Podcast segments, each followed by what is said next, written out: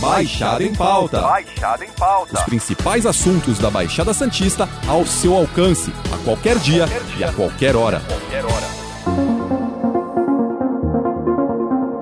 A Anvisa aprovou hoje que crianças de 5 a 11 anos recebam a vacina da Pfizer contra a Covid. Mas o ministro Marcelo Queiroga disse que o governo ainda vai analisar a decisão. A Anvisa levou em conta o resultado da vacinação de crianças com imunizantes da Pfizer nos Estados Unidos, Reino Unido, Alemanha, França, Espanha, Coreia do Sul, Austrália e Holanda. Só nos Estados Unidos, quase 5 milhões de crianças acima de 5 anos já tomaram uma dose dessa vacina. Cinco cidades aqui da Baixada Santista começaram a vacinar contra a Covid. A gente deu uma percorrida por algumas policlínicas, são oito fazendo essa imunização, participando dessa campanha para as crianças entre 5 a 11 anos com algum tipo de comorbidade, deficiência indígena ou quilombola. Nos últimos dias foi dado início à vacinação de crianças contra a Covid-19 aqui na Baixada Santista. O assunto dividiu opiniões, mas agora o plano saiu do papel e a imunização já começou a ser realizada. Apesar disso, ainda existem muitas dúvidas sobre essa questão. Para falar sobre o assunto, o Baixada em Pauta recebe o biomédico imunologista Dr. Jefferson Russo Vitor. Doutor, obrigado pela sua participação. Olá, Alexandre ouvintes, muito obrigado pelo convite. Espero poder aqui então colaborar nesse tema tão importante, tão atual, que é a vacinação contra a Covid em crianças, né? Vamos ver, espero poder colaborar. Começando pelo básico, qual é a faixa etária das crianças que poderão ser imunizadas contra a doença e por quê? Nós temos agora é a faixa etária dos 5 aos 11 anos de idade, né? Existem algumas razões básicas para isso. Eu creio que a primeira delas é a evolução natural do programa é, de vacinação, que começou com idosos e profissionais da área da saúde, porque naturalmente eram os que estavam expostos ao maior risco, mas isso foi avançando. É, a última campanha que nós tivemos foi das crianças a partir dos 12 anos de idade, e agora é, a gente chega a essa faixa dos 5 aos 11 anos de idade. Isso está acontecendo agora, como eu havia comentado, porque o grupo das crianças dos 5 aos 11 anos de idade não foi prioridade em relação aos grupos anteriores que a gente vem vacinando, mas é importante também se vacinar essas crianças e pensando na inserção é, da vacinação contra a Covid-19 no Programa Nacional de Imunização, é natural e a gente sabe que historicamente as crianças é, elas são vacinadas contra dezenas de doenças, né, que eventualmente elas podem ter e a gente sabe que é muito muito eficiente sempre vacinar crianças pensando em se evitar a propagação de doenças. Será necessário aplicar segunda dose nessas crianças? Se sim, o tempo de intervalo deve ser semelhante ao de adultos? Bom, quanto ao esquema vacinal, é importante a gente entender que são muito poucas as diferenças. Depois a gente pode até comentar isso, mas são muito poucas as diferenças entre a vacina que se dá para crianças e a vacina que se dá para adultos. Inclusive, o esquema vacinal é muito semelhante. Essa vacina que nós temos agora, que é a vacina da Pfizer, que já desde o início da campanha de vacinação em crianças vem sendo utilizada, ela está sendo utilizada com um intervalo de doses de oito semanas. Ou seja, será sim necessário aplicar uma segunda dose nessas crianças, né? E, essa, e esse intervalo, pelo menos no momento, foi é, estimado em oito semanas. Então é um esquema muito semelhante ao de adultos, como a gente já vem acompanhando, e já aproveitando oportunidade, já vale lembrar que num esquema vacinal onde se padroniza a imunização das pessoas com duas doses, é muito importante sempre lembrar que a gente só vai poder considerar aquela criança ou aquele indivíduo realmente vacinado a partir do momento que ele cumprir o esquema vacinal. Então, as crianças agora estão sendo vacinadas é, e têm duas doses no intervalo de oito semanas, elas têm que cumprir direitinho esse protocolo para que considerem-se, vamos dizer assim, um pouco depois né, da segunda dose, efetivamente protegidas ou imunizadas. No Brasil, apenas a fabricante Pfizer recebeu autorização da Anvisa para ser aplicada nas crianças. Por qual motivo? No mundo, há outro imunizante para essa faixa etária? É, realmente, no Brasil, nós temos essa aprovação da vacina da Pfizer, né? Essa aprovação que a gente se refere naturalmente à nossa agência reguladora para essas situações, medicamentos e vacinas, que é a Anvisa, e ela foi aprovada. Então, o motivo principal para se ter aprovação, e muita gente esquece disso, mas a Anvisa, ela é uma agência que fica ali parada, aguardando o pedido de aprovação de uma vacina. Né? Ela não tem, por exemplo, a iniciativa né, de procurar o fabricante e falar: vem aqui que eu quero ver sua vacina, eu quero aprovar. Não, isso não existe. A Anvisa ela recebe os pedidos, ela analisa a documentação. É, aí vale também o comentário de que a Anvisa né, é uma agência que segue normas muito parecidas com agências internacionais muito renomadas para aprovação de medicamentos e vacinas imunobiológicos, né? É, de forma semelhante, por exemplo, ao CDC, que é uma agência norte-americana. Mas quando a gente fala em aprovação, a gente não pode esquecer que a Anvisa aprova aquilo que foi solicitado. Então existe é, outro fabricante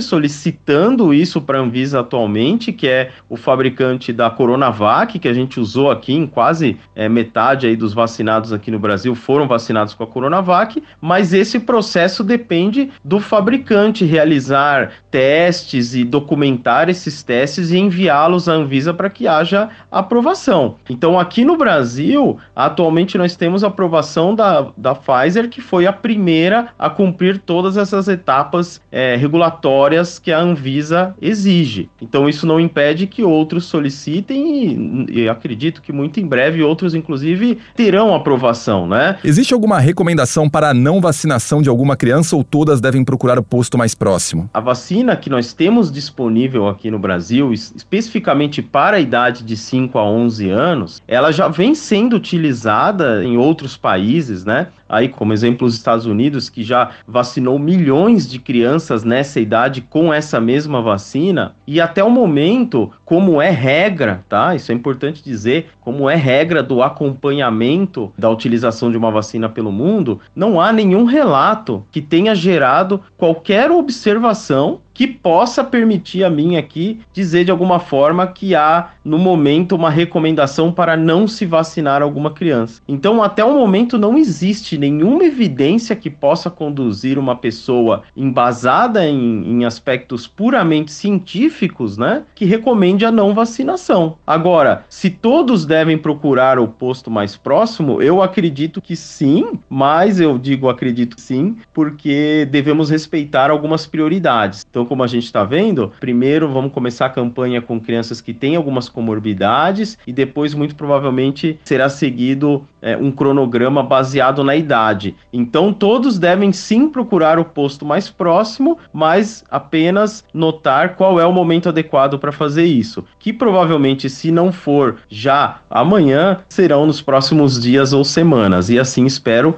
que todas as crianças possam ser vacinadas. Qual a diferença que existe entre a vacina para os adultos e a que está disponível para o público infantil? Dentro daquele frasquinho de vacina, tem uma parte dele que talvez as pessoas até conheçam esse termo que se chama IFA, né? Que seria aquele produto é, dentro da, da composição da vacina que é o indutor da resposta, né? O indutor da proteção na pessoa da chamada resposta imune. Então, esse produto que induz a resposta imune nas pessoas é o mesmo que se utiliza para adulto, tá? É o mesmo. Então, os adultos é, receberam um determin, uma determinada composição de vacina para indução de resposta imune e as crianças vão receber a mesma. A diferença entre as vacinas é que a quantidade desses dessas moléculas, desses componentes para que uma criança fique protegida é menor do que os adultos. Naturalmente, né? Até pelas crianças serem menores e porque a imunidade das crianças geralmente é mais eficiente. Então, basicamente, a diferença que existe entre as duas é que a quantidade desse produto indutor de resposta imune é menor na vacina pediátrica. Isso, inclusive, se reflete de uma forma visível, embora não seja uma relação tão direta, mas as pessoas vão notar até que o volume da vacina que se aplica numa criança é menor. Também é um cuidado que se tem por ser uma pessoa menor. Então, basicamente, a diferença é só essa. Existe alguma outra diferença quanto moléculas que não têm importância na vacinação, eventualmente um conservante, alguma coisa assim, mas basicamente são as mesmas vacinas em, vamos dizer assim, quantidades menores porque essa quantidade foi ajustada para uma criança. As crianças podem desenvolver alguma reação diferente dos adultos? O que é o cenário esperado? Eu acho que isso foi muito discutido, especialmente no início da campanha de vacinação de adultos, né? Quando a gente chegou até aquele grande absurdo dos chamados sommeliers de vacinas, né? Que queriam é, escolher qual vacina tomar, né? Sem critério científico algum, sem pensar na saúde pública, naturalmente. Mas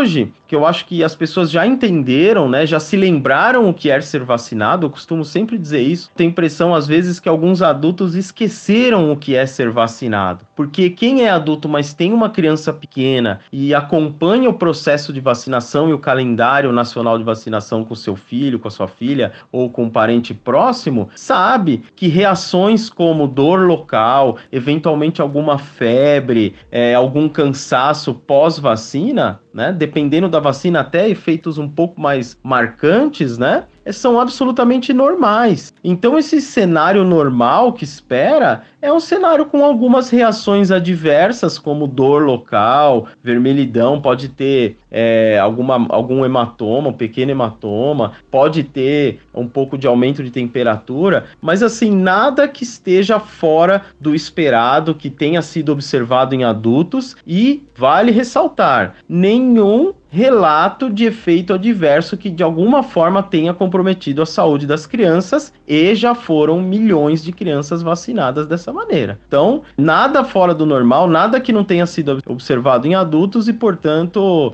grande tranquilidade a todos que querem vacinar seus filhos ou é, seus parentes nessa idade dos 5 aos 11 anos, com tranquilidade. É muito otimismo achar que agora, com a vacinação das crianças, a circulação do vírus poderá diminuir drasticamente, afinal, mais pessoas estarão vacinadas. Eu acho que o pessoal deve estar acompanhando, assim, de vez em quando, aqueles números de percentual de primeira dose, né? especialmente de primeira dose, que são as pessoas que foram vacinadas. Eu acho que muita gente deve ter reparado que esse número de primeira dose ele ficou um pouco parado ali em torno dos 75%. Por quê? Porque como só se pode vacinar até ontem, vamos dizer assim, né, até os últimos dias aqui, somente pessoas a partir dos 12 anos, né, a nossa população ela tem uma fração representada pelas crianças. Então, é, a nossa população a partir dos 12 anos, ela está em torno dos 75% mesmo da população, um pouco mais que isso, né? Mas agora, com a imunização de crianças, uma coisa que a gente vai perceber é que o número de pessoas vacinadas, o percentual de pessoas vacinadas da população, especialmente analisando aquele dado de primeira dose, vai crescer sim. E é muito otimismo? Não. É assim, não é otimismo achar que quanto maior o número de pessoas vacinadas, menor a circulação do vírus. Tá? Isso não é otimismo, isso é realidade. Isso é o que nós estamos observando desde o início do programa de vacinação. A gente vê que efetivamente a vacinação consegue controlar a disseminação do vírus. O que houve muito recentemente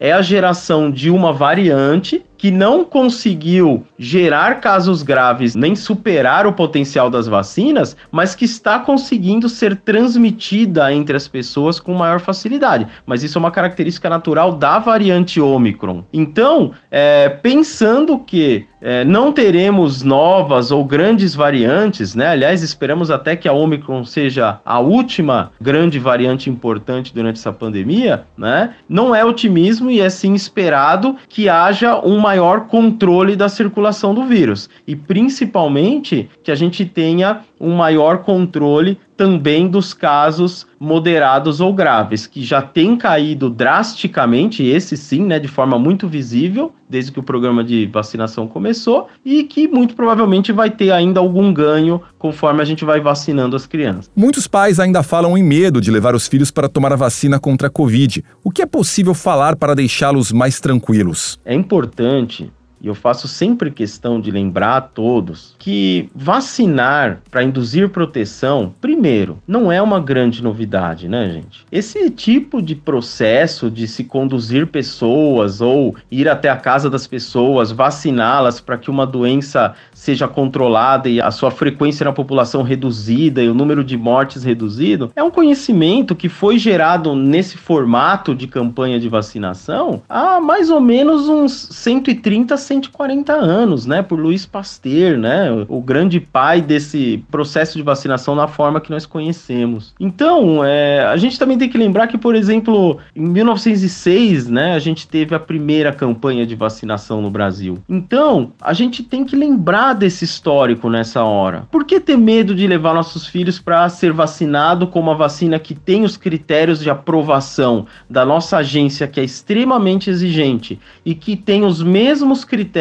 de aprovação para todas as outras vacinas que nós damos para as crianças? E que a gente sabe, e quem é pai, quem é mãe e faz o filho se vacinar, sabe que garante a sua saúde. A gente sabe que historicamente esse tipo de processo é, erradicou a varíola do mundo que aqui no Brasil chegou a, dependendo da idade das pessoas, alguns aqui chegaram a ver pessoas com poliomielite e as suas sequelas. E a gente sabe que isso foi diminuindo, isso praticamente sumiu da nossa população. A gente chegou a erradicar o sarampo da nossa população. Então a gente tem que lembrar do histórico, confiar na ciência. Não há nenhuma evidência científica até o momento que não apoie a vacinação em crianças, não só do ponto de vista da segurança da vacina naquela criança, mas social, do grupo de pessoas. Então, peço aí, dou esse recado aos pais que fiquem sim totalmente tranquilos, até porque isso não é nenhuma grande novidade. É sim a ciência novamente aparecendo para a gente poder brigar contra um patógeno que infelizmente já levou aqui no Brasil milhares de vidas. Então, muita confiança, muita tranquilidade, que esse é o caminho certo para a saúde das nossas crianças, mas a saúde do grupo, da nossa família, das pessoas que amamos e da sociedade. Segundo o Datafolha, 79% dos brasileiros apoiam a vacinação de crianças entre 5 e 11 anos de idade. Por qual razão algumas pessoas ainda são relutantes? Muito interessante essa pesquisa, Alexandre. E a gente tem que lembrar, existem outras fontes de pesquisa que indicaram resultados muito semelhantes,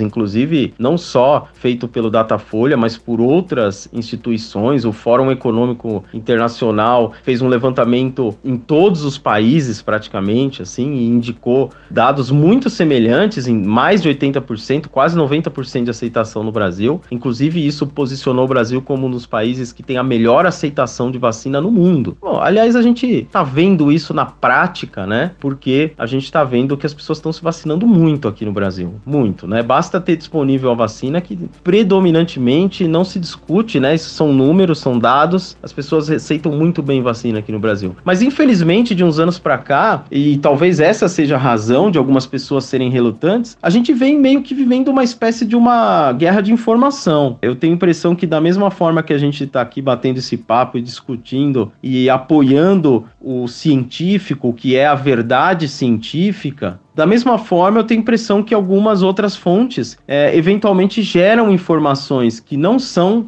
científicas, né? E que às vezes, quando são entregues algumas pessoas que infelizmente não tiveram a oportunidade de serem bem orientadas quanto à validade daquela informação, essas pessoas acabam caindo nessa história de que vacinar pode eventualmente não ser bom. Então, eu acho que os dados que indicam mais de ou em torno de 80% de aceitação, vão criar uma situação que é o que foi criada e a gente viu isso, por exemplo, na cidade de São Paulo, né, onde se atingiu toda a população a ser vacinada, né? Que quando você tem no programa aí uma vacinação de, vamos dizer, 80% das pessoas querendo ser vacinadas, aqueles 20% se sentem muitas vezes pressionados, né? Mesmo tendo alguma opinião, e aí essa desinformação que os conduziu ao engano acaba sendo desfeita pela convivência com pessoas que foram vacinadas e que estão bem, que não adoeceram. Então eu acredito muito que nessa guerra a informação vai acabar ganhando. E essa pesquisa indica que a informação está ganhando. Mas a gente sempre vai encontrar pessoas relutantes. Tivemos aí, infelizmente, recentemente, péssimos exemplos no âmbito esportivo, né? Quando uma grande personalidade aí alegar que não quer ser vacinado acabou é, perdendo a oportunidade de participar de um torneio do seu esporte, né? O cara número um do ranking, né? É, não pôde participar. Então eu acho que é, esse é um efeito que sempre haverá, mas a informação eu acredito que está ganhando. E essa pesquisa mostra que a informação está ganhando. Quais os principais benefícios a médio prazo que a imunização das crianças trará para o cenário da pandemia? Dois aspectos principais têm que ser lembrados. Isso, na verdade, é para todo o programa de vacinação, não só para crianças crianças, né? Que eu tento sempre para ser rápido separar em dois aspectos, que são os seguintes. Primeiro, a criança vacinada, ela diminui estima-se aproximadamente 90% a chance de adoecer, né? É, além disso, ela diminui em dezenas de vezes a chance de contrair o vírus e transmiti-lo. Então, os dois aspectos principais, quais são? Esses que serão observados a médio prazo. A gente vai ver, pensando na criança, um número menor de crianças que eventualmente adoeçam. Lógico, elas adoecem menos do que os adultos e os idosos, sim, mas esse número vai ser ainda menor. E quando pensamos que elas terão maior dificuldade em transmitir um vírus que está circulando na população, isso significa significa que este benefício se soma ao fato de todos das outras faixas etárias, agora com exceção dos recém-nascidos até 4 anos, né? Por enquanto, tem vacinas já sendo testadas para recém-nascidos, mas por enquanto eles ainda não estão participando da campanha. Mas isso, sem dúvida, no conjunto, trará sim um maior controle da circulação do vírus. Então, a médio prazo, menos crianças doentes e menos transmissão do vírus. Ou seja, só benefícios, né? A verdade é essa: a vacinação das crianças, ela vai só trazer benefícios, tanto para a criança quanto para a sociedade e para as pessoas que convivem com ela. Doutor, obrigado pela sua participação no Baixada em Pauta. Na semana que vem a gente volta com outro papo com outro convidado. Lembrando que esse podcast está disponível no G1, Apple Podcast, Spotify, Deezer, Google Podcasts e Castbox. Nos aplicativos existe a opção para você assinar esse podcast e receber um aviso sempre que um novo fica disponível. Eu sou Alexandre Lopes e encerro Baixada em Pauta por aqui. Até o próximo. Tchau! Baixada em Pauta. Baixada em Pauta. Os principais assuntos da Baixada Santista ao seu alcance, a qualquer dia, qualquer dia. e a qualquer hora. Qualquer